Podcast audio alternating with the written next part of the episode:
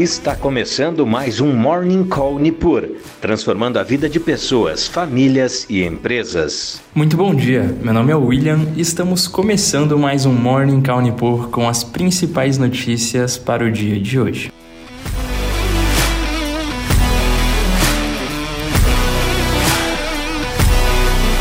E nesta quinta-feira, os mercados asiáticos fecharam mistos, enquanto os índices futuros dos Estados Unidos e bolsas da Europa operam em alta, à medida que investidores avaliam as perspectivas econômicas e a trajetória das taxas de juros, após comentários de membros do Federal Reserve na véspera. O diretor do Fed, Christopher Waller, afirmou na quarta-feira que a luta contra a inflação ainda não acabou e pode ser longa, com taxas de juros altas por mais tempo do que alguns esperam atualmente.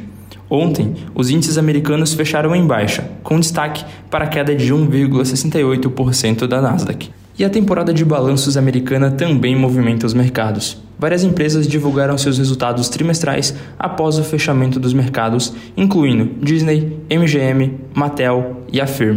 Os papéis da Disney subiram mais de 5% no aftermarket, depois que a companhia registrou perdas menores de assinantes e recuperou projeções de receitas e de lucro.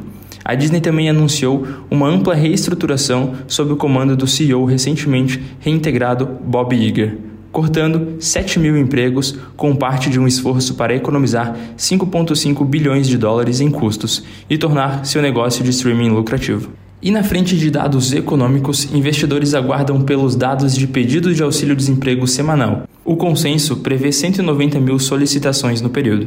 E no Brasil, o Índice de Preços ao Consumidor Amplo, IPCA, referente ao mês de janeiro, será divulgado no dia de hoje. O consenso projeta uma alta de 0,57% na comparação com dezembro e de 5,8% na base anual.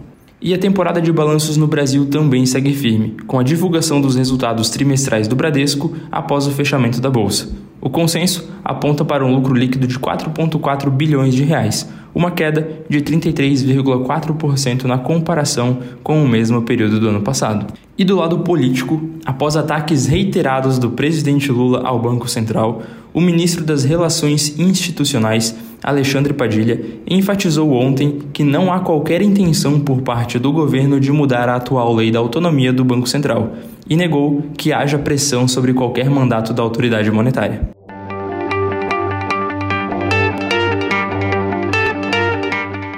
E passando então por desempenho de bolsas mundiais, temos os futuros dos principais índices americanos operando em alta entre 0,6% e 0,9%, com perspectivas mais positivas para a economia americana. Na Europa, os índices também operam na mesma direção, subindo entre 1,1% e 1,2%.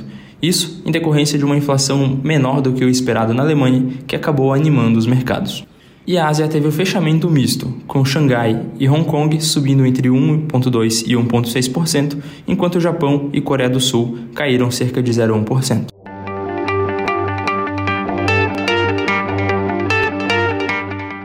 E no campo das commodities, a cotação do petróleo opera em alta por mais um dia, pelo quarto pregão consecutivo, subindo aproximadamente 0,30%, com o Brent sendo cotado a 85,34 dólares o barril. E o minério de ferro na bolsa de Dalian teve uma alta de 2,62%, sendo cotado ao equivalente a 127,31 dólares por tonelada.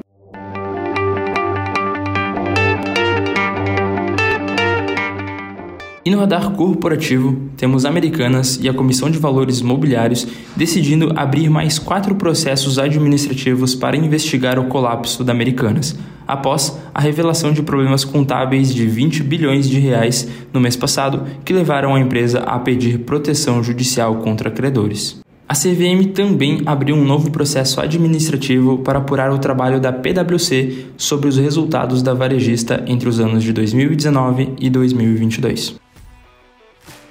E essas foram as principais notícias para o dia de hoje. Agradeço a sua companhia e bons negócios.